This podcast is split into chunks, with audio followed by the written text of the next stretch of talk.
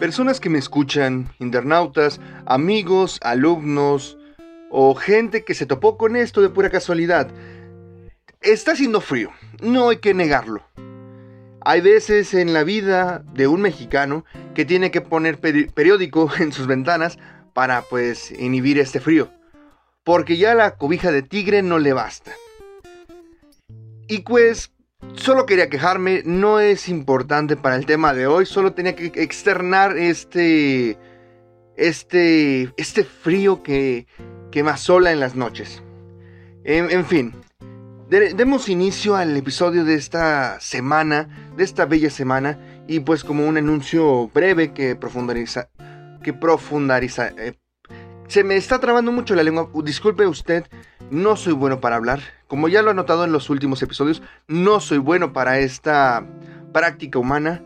Pero, en fin, que se profundizará en, pues más adelante, este anuncio, retomando el hilo conductor, se profundizará y el anuncio es el siguiente. A partir de la próxima, bueno, de la semana siguiente, eh, vamos a poner un número. Estamos en el episodio 8. A partir del episodio 10, pues tendremos un formato de videos ya abordando lo que serían temas de filosofía.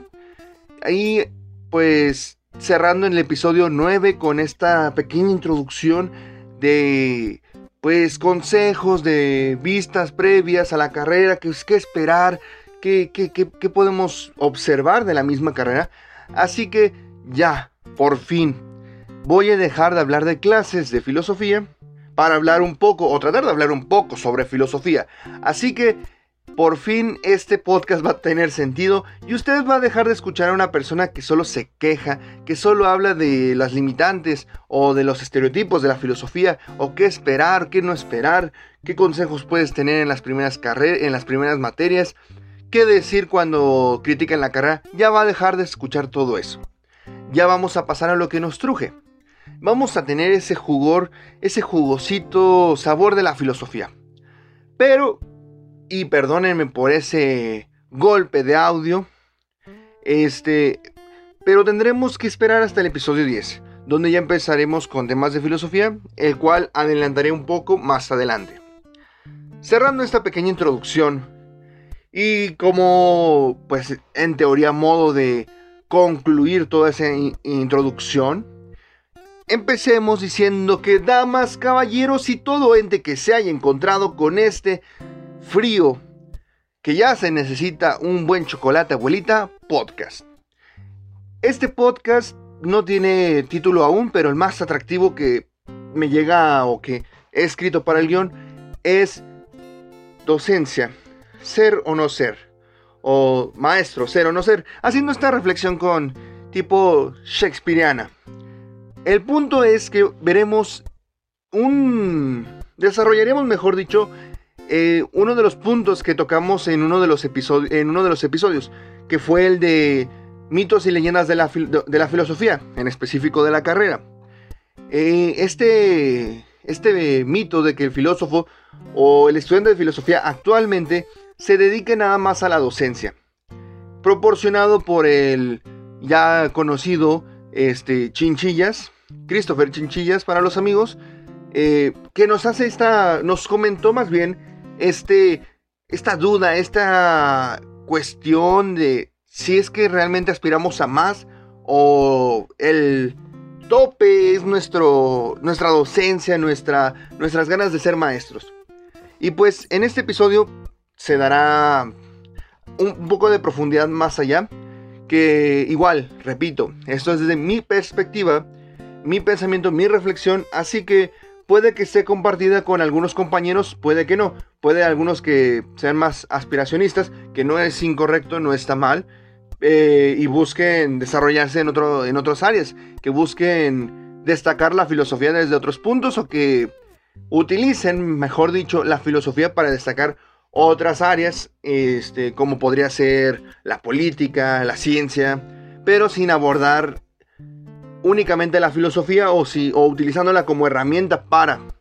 En el caso yo llegué a conocer a algún estudiante de, de química que pues estudió un poco de filosofía para le gustaban los temas de filosofía para pues hacer esta conexión, porque como comentábamos, como comentábamos en episodios pasados, el filósofo eh, no se limita nada más al área humanística, también, también tiene este toque de ciencia. Han salido grandes científicos filósofos que tenemos que reconocer, que no debemos limitar nada más a la filosofía o a la ciencia. Y pues creo que esa es toda la introducción que puedo ofrecer ahorita. Ahora sí, yéndonos directamente a la pregunta, ¿ser o no ser maestro? Esa es la cuestión, diría Shakespeare. En específico Hamlet, pero eso ya son detalles que no nos ocupan aquí. El filósofo, el estudiante de filosofía, el que estudia para la filosofía o que se quiere dedicar para los estudios y la disciplina filosófica, pretende como vocación ser maestro. Es, si es un tópico, si es algo que se aspira. Como el que estudia comunicación aspira a trabajar en el medio de comunicación de su preferencia. Como el que estudia una ingeniería desearía tener su primer trabajo o desarrollarse en el, área completa, es esa vocación. O como el médico que, que sale de la escuela de medicina y quiere ya empezar a, a tratar pacientes, a desarrollar su carrera. Es una vocación. Antes que nada, yo pienso que tenemos que destacar esto. Existen dos tipos de personas que ejercen. Una con vocación y otra con talento. Claro, pueden combinarse, pero tenemos este, pues esta separación entre alguien que realmente tiene la vocación y, estudia, se prepara para desarrollar esta, esta habilidad, pero es por un interés interno. Sin embargo, el que tiene el talento puede que sí tenga también la vocación, que es la combinación de estas dos, pero puede también ser el caso en el que eh, por recomendación de que no desperdiciara el talento que tiene o que pues lo encasillan a que tiene que estudiar esto por ciertas aptitudes o habilidades, pues lo hace más por no desperdiciar lo que ya tiene en vez de llevarlo a cabo por gusto.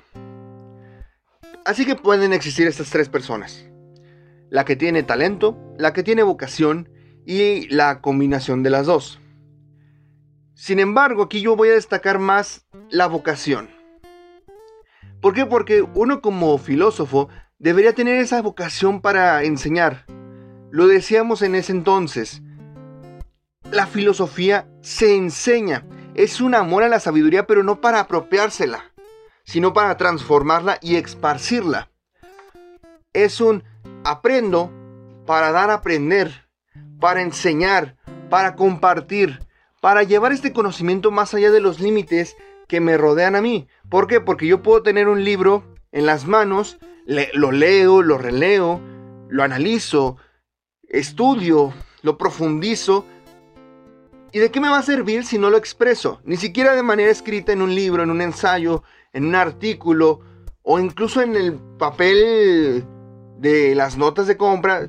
¿De qué me va a servir a mí esta reflexión si no la comparto? ¿De qué va a servir que yo me haya matado estudiando esto si, si todo este descubrimiento magistral que yo considero así no es expresado, no es llevado a una persona, no se comparte? Por eso el filósofo debe tener, antes que talento, vocación.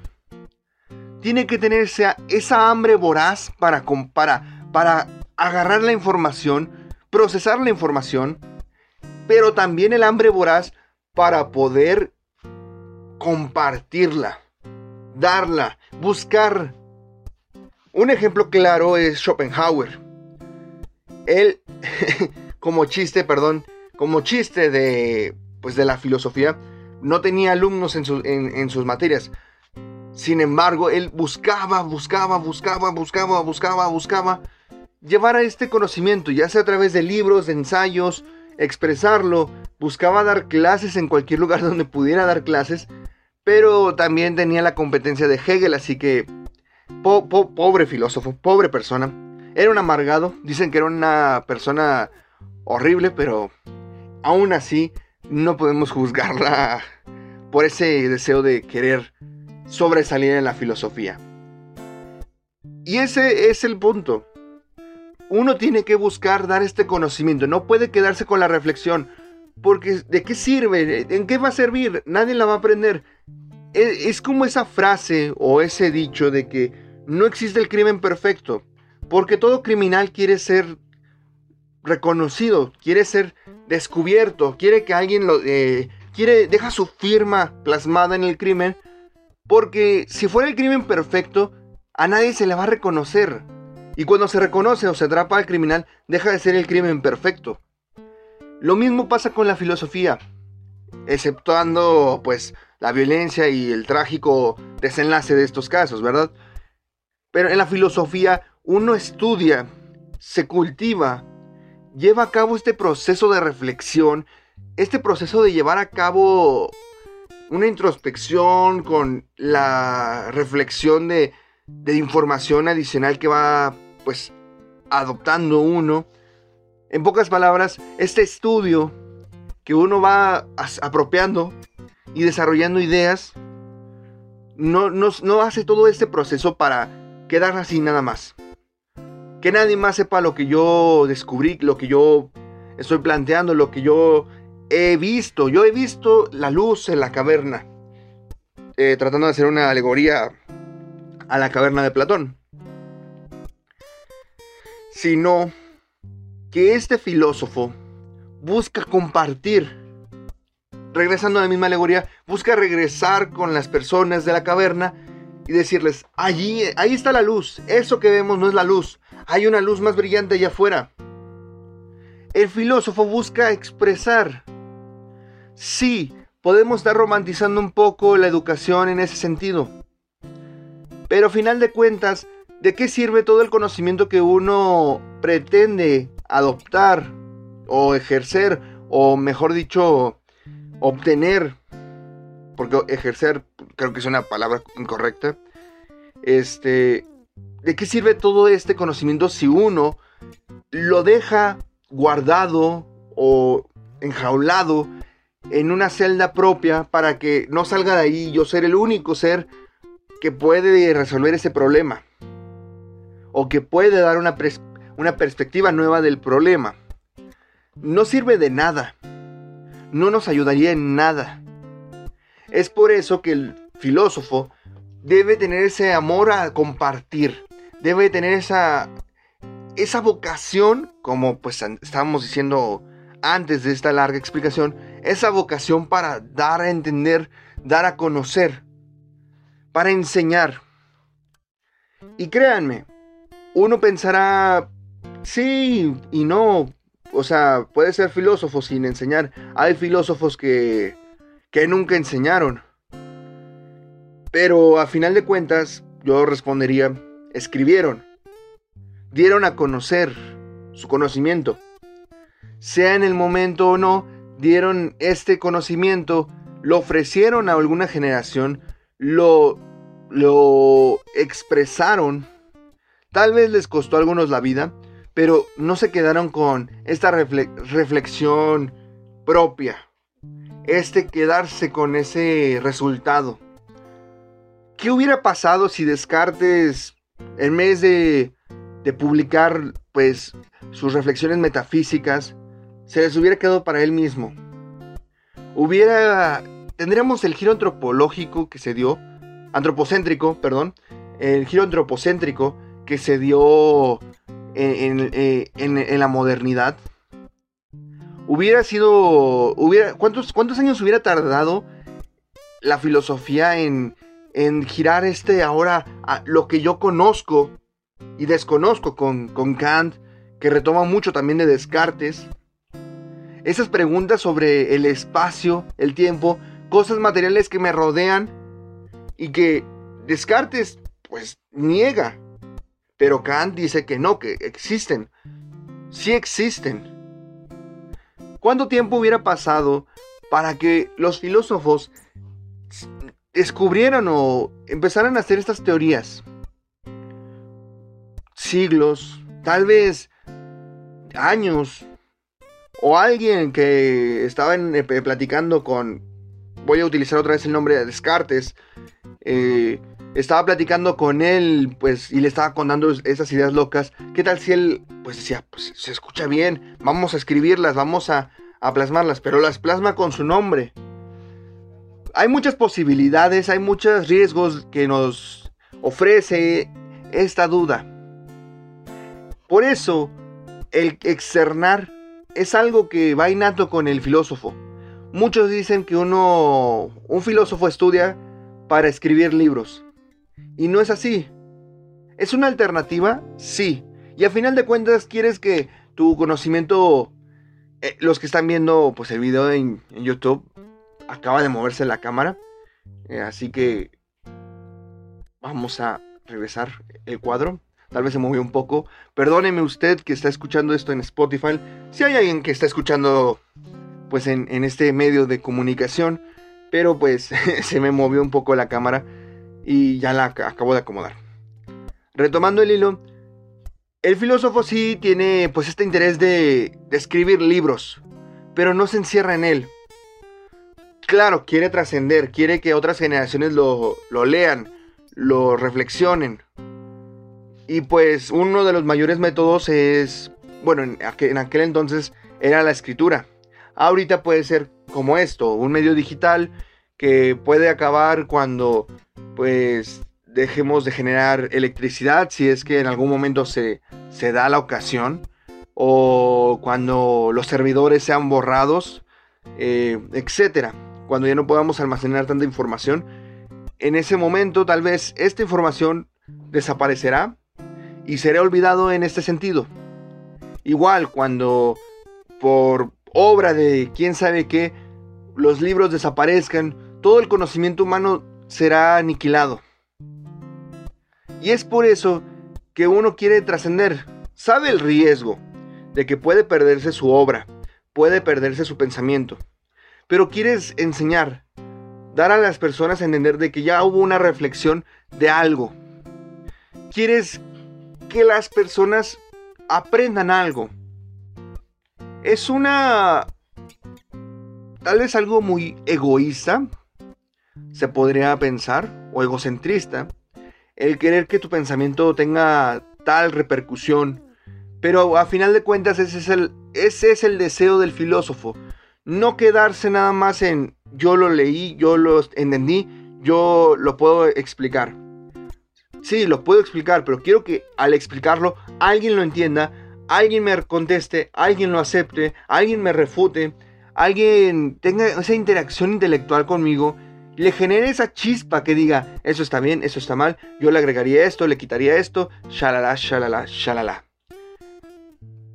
Y pues es ese, es esa vocación que, que debe tener el filósofo.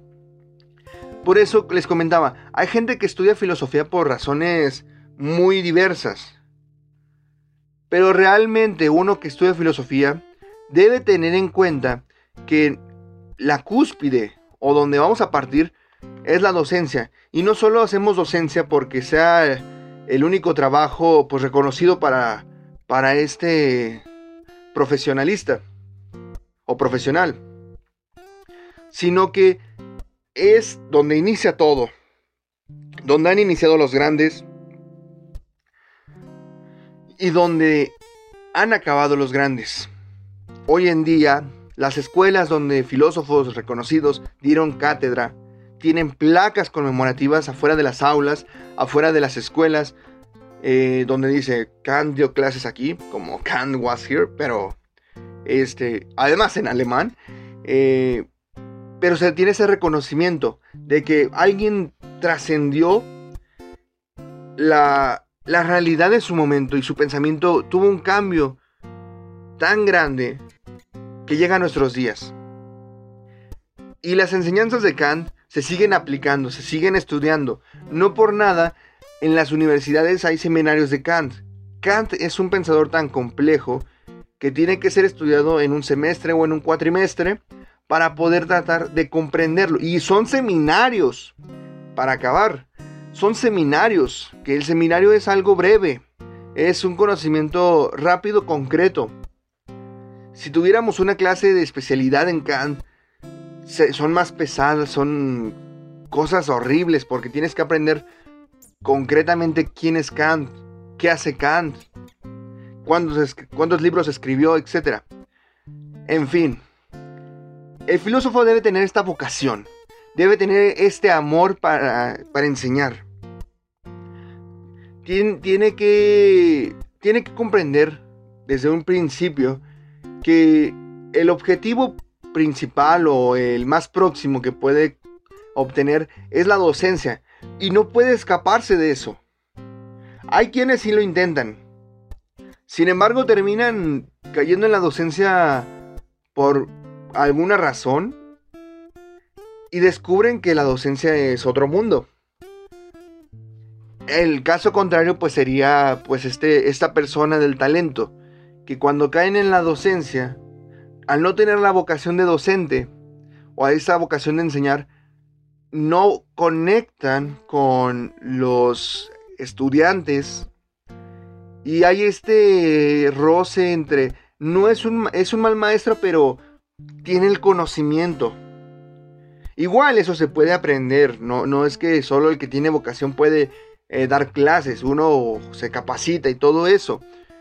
Sin embargo, el primer contacto, que es el que deja el sabor amargo, y es el que hace que haya ese rechazo a la docencia, es por parte de estas personas de que no tienen esa vocación de ser docente, no buscan transmitir el conocimiento.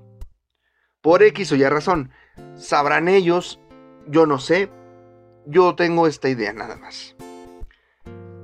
Claro, también hay alternativas, que de hecho son el punto que vamos a tocar el próximo, el próximo episodio, eh, que son escribir o desarrollarse en otros ámbitos, eh, ya sea política, edición, redacción, eh, la, la imprenta, muchos otros ámbitos que tiene el filósofo, pero pues iniciamos con el más tosco, el más fuerte, el que se supone que debe ser el, lo máximo para, para esta clase de, de, personas, que somos los filósofos, o que somos los que queremos llegar a ser filósofos, perdón. Así que, sí, no te decepciones si, si dicen que solo vas a ser maestro. Es un orgullo ¿Por qué? Porque depende de ti si hay alguien que cobre inspiración para estudiar lo que tú estudiaste, para investigar lo que tú ya investigaste. Es un orgullo poder decir, una persona, o, no, no, que tú motivas a una persona a estudiar, sino que fuiste uno de los motivantes para que esa persona se decidiera a checar el tema, checar la carrera, investigar un poco más, ver si realmente le llamaba la atención, considerar sus prioridades, porque muchas veces así nacen, así uno se enamora de las carreras.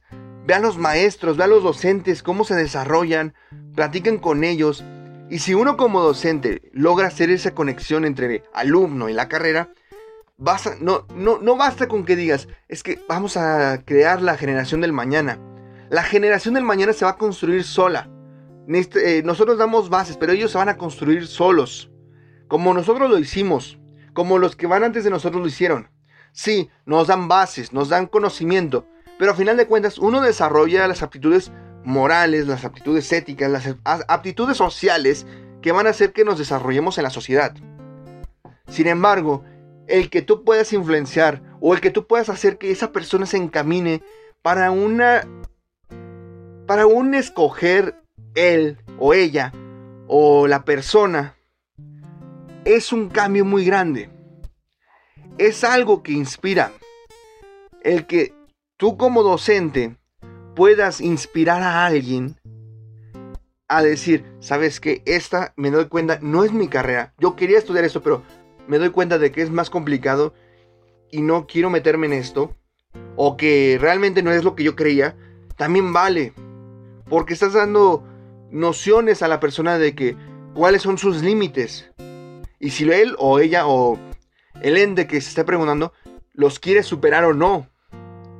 O en el caso, pues, digamos, positivo, entre comillas, que la persona diga, yo quiero estudiar esta carrera porque, vaya, esta admiración, eh, cómo veo que él se desarrolla, cómo veo que mi maestro, mi maestra se desarrolla en, la materia, es cómo veo que, que, hay, que ha triunfado o el proceso que ha tenido o cómo nos cuenta los temas, es ese inspirar. Así que si con estos videos te inspira algo a estudiar, a dejar de estudiar filosofía, a decir que realmente los filósofos no tenemos utilidad, está bien. El objetivo es que te genere esa reflexión o que genere algo que puedas pensar. Y si no piensas nada, si solo lo estás escuchando mientras vas en el camión, en la calle, mientras haces el quehacer, mientras haces los deberes de la casa o la tarea o en infinidad de cosas que puedas hacer, de maravilla. El chiste también es poder llegar a alguien o que pueda expresarme un poco. Así que salimos ganando si me escuchas o si me dejas hablando solo durante los, la media hora que llevamos ahorita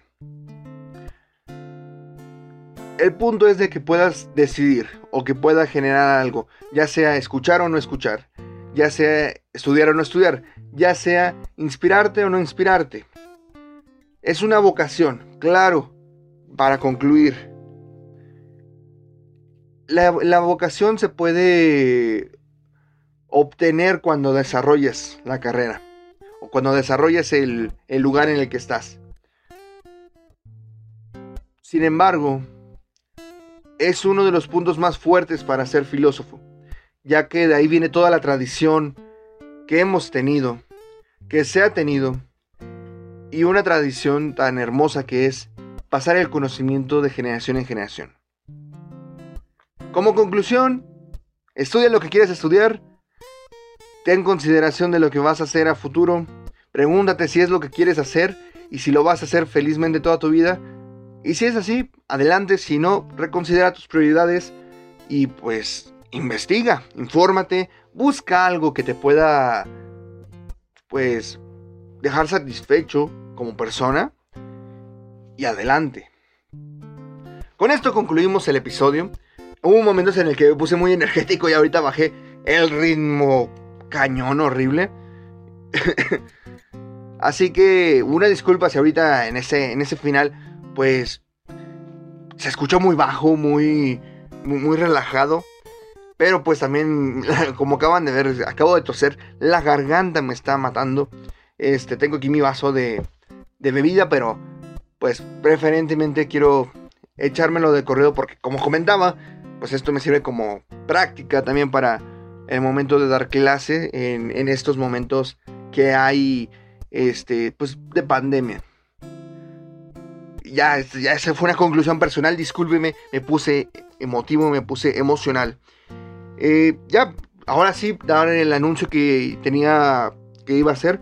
Eh, pues sí, con este, con el episodio próximo, que es el episodio 9, terminaremos pues esta mi mini introducción de capítulos, este, en el cual pues traté de desarrollar un poco algunos temas, alguna, algunas cuestiones pues para gente que se está interesando en los temas de filosofía. Y básicamente, a partir del próximo, del episodio 10, empezaremos con una nueva pues organización o una nueva distribución de episodios en el cual eh, en el primer episodio, por ejemplo en el 10, voy a tocar ya temas de filosofía, por ejemplo explicar eh, lo que decíamos del arge, arete, eh, explicar el tema, tratar de dar información y en uno, dos o tres episodios posteriores platicar, ya sea con alguien o, o, yo solo dar un pequeño monólogo de qué pasaría si tal filósofo o tal pregunta se hiciera actualmente. O, este, por ejemplo, que tal vez utilice. Hay un filósofo que considera que el agua es el, el arje de, las cosas. ¿Qué pasaría si este filósofo viese que ahorita tenemos altos, altos y, niveles de contaminación en el agua? ¿Seguiría siendo pues, el elemento fundamental o había una cierta corrupción en, en esta cosa? Son temas que vamos a desarrollar. Eh, Igual esto, pues les digo, con esto se cierra la temporada 1. Eh, en el episodio 8 eh, tendré una semana de descanso en lo que eh, busco un poco de, bibliografía para eh, en el episodio 10 pues empezar con esta temporada 2 que sería los griegos y, y, así nos vamos a ir poco a poco para que pues esté al pendiente o sepa más o menos de cómo se va a llevar esto a cabo. Igual en los próximos días voy a subir un pequeño video a, a la página de, de, Facebook, de Instagram, para que también esté pues al pendiente de este, este cambio. Si es que no ha llegado hasta este momento del episodio. Igual, este, trae, buscaré traer mm, pues, más opiniones para que no se nos encerramos en la mía y pues generar un diálogo de que, que preguntas muy chuscas, pero que tienen cierta connotación de, oye, sí, ¿qué pasaría si pasase esto? Como la serie de Marvel. Eh, pero no puedo, no quiero meterme en problemas, eh, aunque pues es un contenido muy chiquito, muy, muy pequeño el canal, demasiado pequeño. Eh, pues no quiero algún, algún problema. Así que esto pues es el anuncio de este episodio. Igual agradezco mucho que, que haya este tipo de apoyo. Eh, por favor, les pido, eh, si les gusta el contenido, denle like, suscríbanse eh, para llegar a más personas, compártanlo a amigos, familiares, gente que piensen que le puede interesar el tema de filosofía o que puedan soportar mis monólogos y mis frases y mis tropiezos durante, durante esta pequeña grabación. compártanlo para llegar a más personas. Vayan a nuestro canal de Spotify, al canal de YouTube, suscríbanse, síganlo a las páginas de Facebook e Instagram para estar pendientes de información. Últimamente no hemos subido memes. Eh, este creo que pues no va a tener meme porque es algo más directo. Eh, pero pues eh, ya trataremos de estar más activos para que pues puedas tener más información. solo pues sí pido un poco de apoyo en esto de mínimo este, darle like para, para que pueda haber gente que nos pueda seguir. Porque ese proyecto, como ya decía, es un, pequeño proyecto para, para dar a conocer la filosofía. Y pues lo que, es, lo que ayude de divulgación o difusión estaría muy bien. Ahora sí, sin más que decir, sin más cháchara que escupir, me despido en este pequeño episodio, que ahora sí fue pequeño, de 35 minutos a lo, a lo sumo. Ese pequeño episodio podcast titulado ¿Cómo no hacer filosofía? con Américo Ayala. Nos vemos la próxima semana, se me cuidan, que tengan muy bonito, pues, día de la revolución, porque hay puente. Vamos a descansar este el día domingo y ese día lunes, así que hay puente. Disfruten los globos los que están en la ciudad de León, Guanajuato. Nos vemos, que descansen, repitiendo las palabras, bye.